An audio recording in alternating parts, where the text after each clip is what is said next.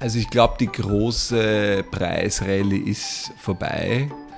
Es wird sicher ein konservativeres Preissteigung geben, aber sicher nicht mehr so, wie es in den letzten Jahren war. Hallo, mein Name ist Daniel Koller und das ist die zwölfte Folge des Podcasts Wohnen, Leben, Investieren, powered by Renity. Heute ist Martin Müller, Geschäftsführer von JP Makler zu Gast. Ja, vielen Dank, dass Sie heute dabei sind. Hallo, danke schön. Ja, Immobilien haben in den vergangenen Jahren einen stabilen, aber rasanten Wachstumskurs erfahren. Die Corona-Krise hat das ganze Phänomen beschleunigt. Wie erklären Sie sich dieses Phänomen eigentlich? Sind eigentlich drei wesentliche Punkte. Der erste Punkt, jetzt speziell auf Wien bezogen, ist dann das, der Zuzug zur Stadt. Das heißt, Immobilien werden äh, gebraucht zum Wohnen. Es wurde die letzten Jahre zu wenig, also in den letzten zehn Jahren eigentlich zu wenig Immobilien gebaut. Jetzt hat sich das ein bisschen verbessert. Das ist mal ein Druck am Markt. Zweiter wesentlicher Punkt ist natürlich die zurzeit historisch niedrigen Zinsen. Die Leute bekommen auf ihren Bankkonten bzw. Sparbüchern nicht oder in schlimmen Fällen sogar Negativzinsen. Dritter Punkt ist in Wirklichkeit Angst, das Geld, sozusagen das liquide Geld, das man früher im Sparbuch gehabt hat, auch irgendwie in, in, in Grund und Boden zu bringen, in ein Gut, das nicht vermehrbar ist. Und ja, und natürlich solche Sachen wie Mattersburger Bankskandale tun ihr weiteres dazu. Ja, das sind, äh, ja, und natürlich eigentlich ein vierter Punkt auch noch der, der Kapitalmarkt, der doch auch zwar jetzt in den letzten ein, zwei Jahren sehr nach oben gegangen ist, aber auch natürlich große Veränderungen hat mit Corona. Wenn ich da denke, im März haben da letzten Jahres haben die Blue Chips in kürzester Zeit 20, äh, 30 Prozent verloren und das ist natürlich, der Herr und Frau Österreicher ist einfach sehr konservativ und, und Immobilien versteht fast jeder, weil jeder wohnt in einer Immobilie und deswegen ist das natürlich ein beliebtes Gut. Ja, deswegen die Nachfrage natürlich dementsprechend hoch und wenn zu wenig Produkte, viel Nachfrage ist, steigt der Preis. Ja, mit dem Kretzelbericht sind Sie 2012 angetreten, um wenig beachtete Gegend Wiens in den Fokus zu rücken. Braucht es angesichts des Booms überhaupt noch einen Kretzelbericht? Wir haben das eigentlich jetzt nicht unbedingt als Verkaufstool kreiert, diesen Kretzelbericht. Die Grundidee war einfach, gewisse Gegenden Leuten schmackhaft zu machen, die vielleicht nicht so bekannt sind. Ich meine, das beste Beispiel ist, der Hitzinger und der Döblinger. Da gibt es einfach einen gewissen Bezirksnobismus. Es wird nie wer aus Hitzing nach Döbling ziehen und umgekehrt. Wir merken aber schon, dass die Leute jetzt ein bisschen aufgeschlossener sind und auch, wieso wir das gemacht haben, einfach für Leute, die nach Wien zuziehen, um einfach gewisse Gegenden schmackhaft zu machen, herzuzeigen, was für Qualitäten haben die und halt auch für individuelle, historisch gewachsene Geschichten. Niemand will, rede ich jetzt vielleicht ein bisschen gegen die Seestadt Aspern, aber dieses geplante, fertig hingestellte. Leute ziehen, wieso ziehen Leute nach Wien, jedenfalls aus äh, gewiss, Arbeit ist sicher ein Thema, aber wenn sie sagen, sie entscheiden sich in Wien zu arbeiten, jetzt im, äh, wollen sie auch die Qualität von Wien, das Historische haben und dadurch auch das Kretzel-Thema, sprich äh, individuelle Geschäfte, nicht nur Penny, Lidl, Rewe und so weiter, sondern auch ein bisschen äh, interessante Lokale, die auch einen gewissen Charme haben, eigengeführte Unternehmen und solche Sachen. Und deswegen war eigentlich die Grundidee, dass wir das machen und einfach gewisse Stereotypen sozusagen aufzubrechen, um das einfach schmackhaft zu machen. Hat Sie ein Kretzel eigentlich überrascht in den vergangenen Jahren, wo Sie sich gedacht haben, okay, diese Veränderung hätte ich eigentlich mir nicht erwartet? Eigentlich lustigerweise, das ist kein Selbstlot, äh, aber es haben sich eigentlich genau die Gegenden sehr, sehr gut entwickelt, die wir eigentlich schon vor acht Jahren vorhergesagt haben. Aber in Wirklichkeit ist das ja auch nicht so schwierig. Wir sind ja auch keine Hellseher, aber es gibt einfach immer so gewisse Signale. Ein Signal ist sozusagen immer mal zum Beispiel eine U-Bahn-Erweiterung. Mhm. Das hilft meistens sehr und dann ein, ein gutes äh, Signal ist, wenn es einfach verschiedene Sachen passieren. Zum Beispiel, dass die Gegend sozusagen, wo der Zentralbahnhof entstanden ist, dass der, der, das alte Südbahnhof war immer so eine historische Barriere. Man ist vom 10. nicht in 4., vom 4. nicht in, in 10., weil das einfach, einfach mhm. ein Riesenklotz, Bahn, äh, Bahn, Bahngleise und irgendwie eine Möglichkeit zum Durchfahren. Jetzt ist das einfach gerade speziell im vierten Bezirk der obere Teil, das Elisabethviertel und auch der untere Teil vom zehnten Bezirk, da merkt man, da gibt es jetzt eine Interaktion, da gibt es dazwischen nicht nur den Merkur oder Billa Plus, wie auch immer, die großen Handelsketten, sondern da haben sie auch coole neue äh, Lokale angesiedelt. Mhm. Und das schafft auch einen gewissen Austausch und da verfließen sozusagen auch die Bezirksgrenzen. Und wir haben einfach schon gewusst, ja, es war ja in allen Medien, dass dort massiv was gebaut wird. Und glaube ich, haben das auch rechtzeitig erkannt. Und die anderen Grätzel, ja, manche haben sich Eins hat sich vielleicht nicht so entwickelt, dass da ein spannendes Grätzl ist, aber das jetzt nicht den großen Hype, wie wir das erst geglaubt haben, aber das hat auch dann wieder mit der U-Bahn zu tun, ums Arsenal, der dritte Bezirk. Das Arsenal war historisch ein Militärgelände mhm. und das war immer sozusagen, man wohnt zwar mitten in, äh, das Arsenal ist zwar mitten in der Stadt, aber trotzdem, Entschuldigung, der Ausdruck am Arsch der Welt, weil es einfach so abgeschnitten ist, weil das einfach historisch als Militär und rundherum durfte nichts gebaut werden. Mhm. Da war ja der Plan, jedenfalls damals, wie wir den Kretzelbericht geschrieben haben, dass mitten ins Arsenal eine U-Bahn-Station kommt. Und mhm. das ist ja mhm. wirklich eine wunderschöne Gegend, das tolle alte Häuser, Riesenparks, da gehen ja viele Leute laufen hin, langlaufen, alles wirklich ganz toll dort. Aber es ist einfach so abgeschnitten und es dadurch, dass leider noch immer keine Infrastruktur mittendrin ist, ist gleich kein Bus oder keine U-Bahn, ist es noch immer eine sehr, sehr charmante Gegend für die Leute dort, aber mhm. es hat jetzt auch keinen Hype oder sowas gegeben. Aber was natürlich für gewisse Gegenden ja auch gut ist, weil gewisse, wie soll ich sagen, gut, es, manche Leute möchten natürlich auch nicht die große Veränderung in mhm. Gegenden. Ja, manche schätzen sehr, wenn es coole Lokale sind, aber jede Veränderung gibt auch natürlich gewisse Nachteile. Coole Lokale heißt Lärm. Ähm, aber sonst, glaube ich, haben sich unsere Grätzelentwicklung sagen, Sie haben gesagt 2012? 2012 haben Sie den, haben Sie den ja, ja. veröffentlicht. Glaube ja. ich ganz gut, ganz gut entwickelt. Wir bringen jetzt übrigens auch, ich glaube, in den nächsten zwei, drei Monaten den nächsten raus. Zu, weiß man, kann man, können Sie schon sagen, zu welchem Grätzl oder ist das noch? Ah, da muss ich Sie Secret. Nicht das okay. jetzt, ja. Ähm, Sie haben kurz nein, Scherz beiseite. Noch geheim, aber nein, also wir beschäftigen uns ein, ein Grätzl äh, im neunten Bezirk äh, um die Strudelhofstiege ah, okay. und die anderen sind noch Überraschungen, aber können Sie dann alles nachlesen. Ja, war, war ein guter Teaser schon.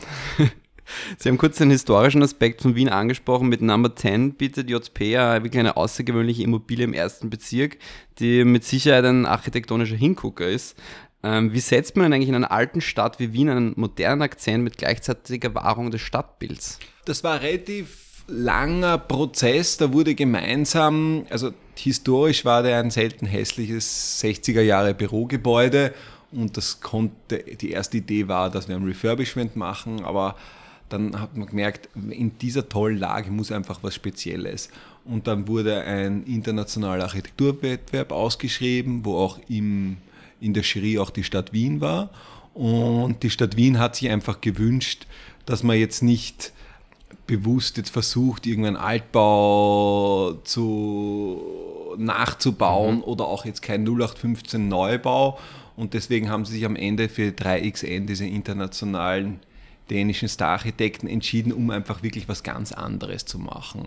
Wobei man, man sieht es vielleicht, wenn man nur vorbeigeht, das nicht sofort, aber die Grundidee, allein schon von der Farbe, die Form, erstens mal was ganz anderes mhm. und dann auch die, die Farbgestaltung, sind ja verschiedenfarbige Platten, ist sicher für manche Leute, wie soll ich sagen, moderne Architektur hat immer sagen zwei Seiten, die einen lieben es, die anderen hassen es.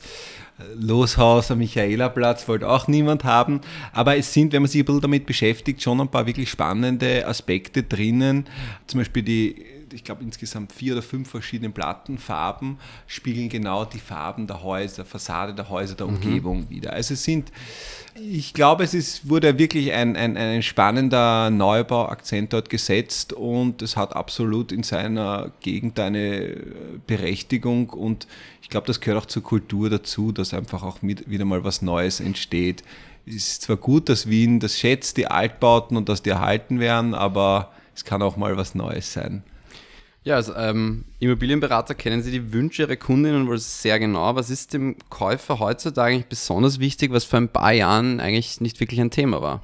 Das ist ja ganz lustig, dass Sie das ansprechen. Wir sind ja so ein Bauträger und Makler und unsere Maklerfirma ist ja auch gleichzeitig, hat nicht nur die Funktion, unsere Immobilien zu verkaufen, sondern auch gleichzeitig eine Art Marktforschungsfirma. Mhm. Das heißt, bei uns ist ganz wichtig, wir wollen rechtzeitig auf Trends reagieren können und deswegen versuchen wir immer wieder diesen regen Austausch zwischen Bauträger und Makler.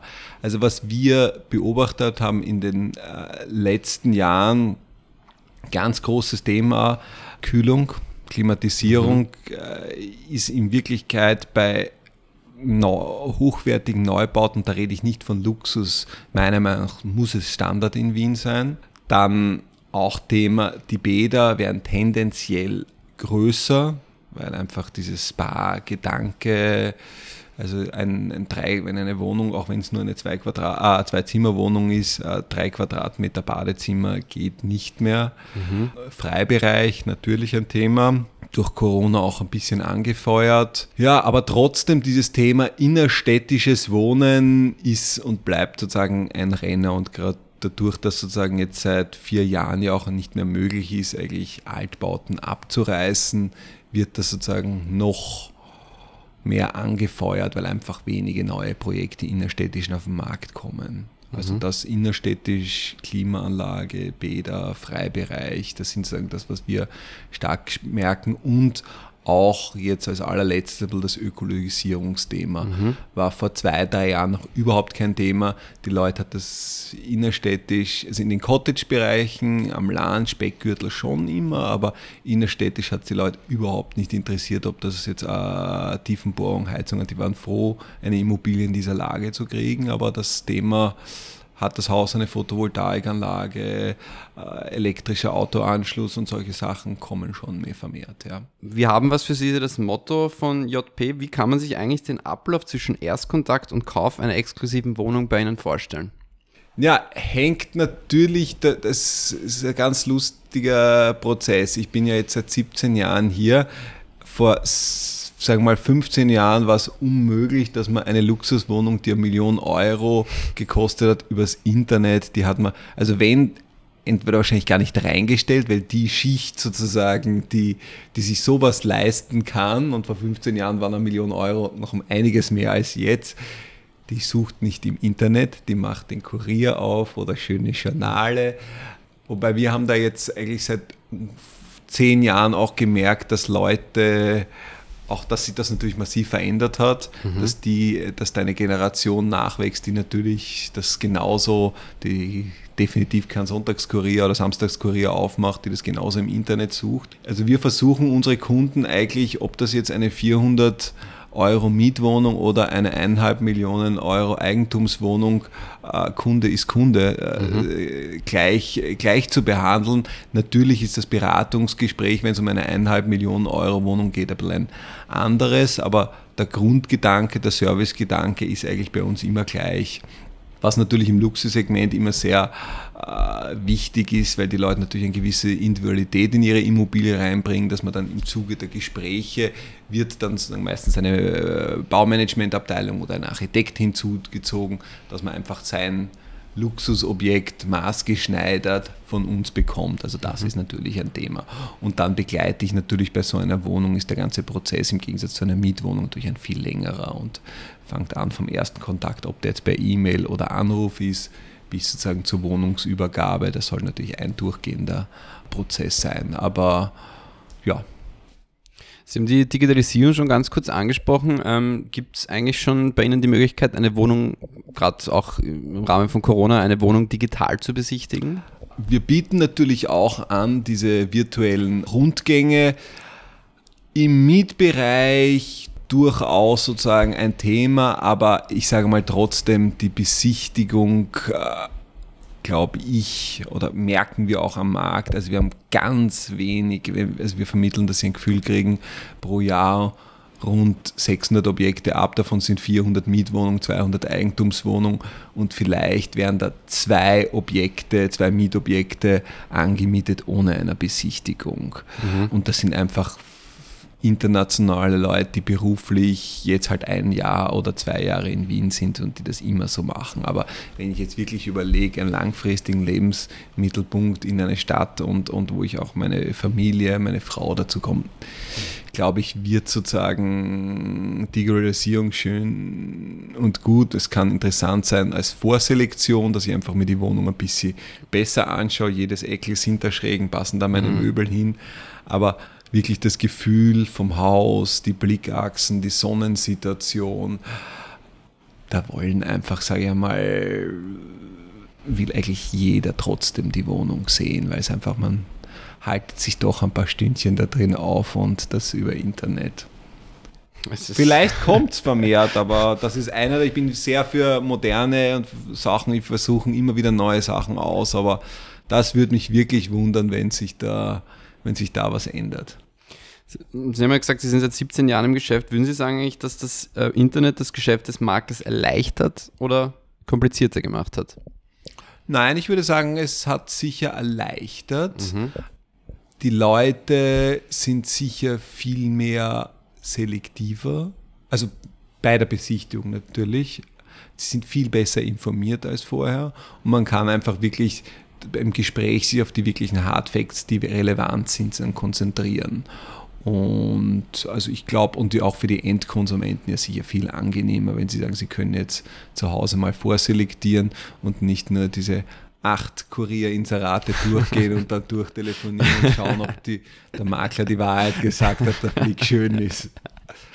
Äh, ja, JP feiert ja heuer ähm, 25-jähriges Jubiläum. Eine Prognose für die nächsten 25 Jahre im Immobilienmarkt sind wohl nicht allzu einfach, aber zumindest für die nächsten fünf Jahre können Sie da sagen, wie sich der Wiener ähm, Wohnungsmarkt entwickeln wird? Also ich glaube, die große Preisrallye ist vorbei. Es wird sicher ein konservativeres Preissteigung geben, aber sicher nicht mehr so, wie es in den letzten Jahren war. Es wurde sehr, sehr viel gebaut. Also ich glaube, der Bedarf ist jetzt relativ gut gedeckt. Natürlich gibt es weiter einen Zuzug, die Stadt wächst, aber durch die Bauten, durch was jetzt gebaut wird, kann man das dann gut abdecken, was auch sicher wieder eine gute Sache ist, weil das den Markt auch wieder auf eine gewisse Art und Weise mehr äh, reguliert oder Qualitäten mehr äh, vorhebt mhm. Und dass die Leute dann auch ein bisschen mehr die Qual der Wahl haben. Also für den Endkonsumenten sicher besser. Und ja, was wird, es wird sicher das Thema, es wird sicher weiter verdichtet. Ich glaube, die Stadt Wien macht sehr, sehr viele gute Maßnahmen jetzt, was Begrünung angeht. Also ich glaube, alles, was jetzt passiert, sind sehr, sehr gute Initiativen, die, die, die U-Bahn wird erweitert, also Wien wird sicher in 10, 15 Jahren mindestens eine qualitative, wenn nicht sogar qualitativere Stadt sein. Und es ist nicht umsonst zehnmal hintereinander als lebenswerteste Stadt der Welt gekürt worden. Ja, abschließend äh, habe ich noch einen Word-Rap, wo ich Ihre Kolleginnen und Kollegen von JP äh, frage. Und zwar die erste Frage wäre Altbau oder Neubau? Beim Wordrap muss ich immer entweder oder, gell? Es gibt schon, ich ja. habe lange im Altbau gewohnt, ich wohne jetzt im Neubau, zurzeit Neubau. Okay. Innenstadt oder Randbezirk? Innenstadt. Auto, Fahrrad oder Öffis? Fahrrad. SMS oder Telefonat? Telefonat. Wein oder Bier? Wein, ganz klar. Und äh, zuletzt noch eine Frage, was ist Ihr persönliches Lebensmotto? Also ich sehe es immer so, wie man in den Wald reinschreit, so kommt es zurück. Und ich bin einfach der Überzeugung davon, dass man sagen, immer ein äh, kurzfristige Sachen machen nie einen Sinn. Äh, man muss immer sagen, dem Gegenüber, mit dem man zu tun hat, immer dementsprechend ehrlich und qualitativ entgegenkommen. Und das spricht sich auch herum und dann kommt es auch nach einer gewissen Zeit wieder zu einem positiv zurück. Ja, vielen Dank für das Gespräch. Yani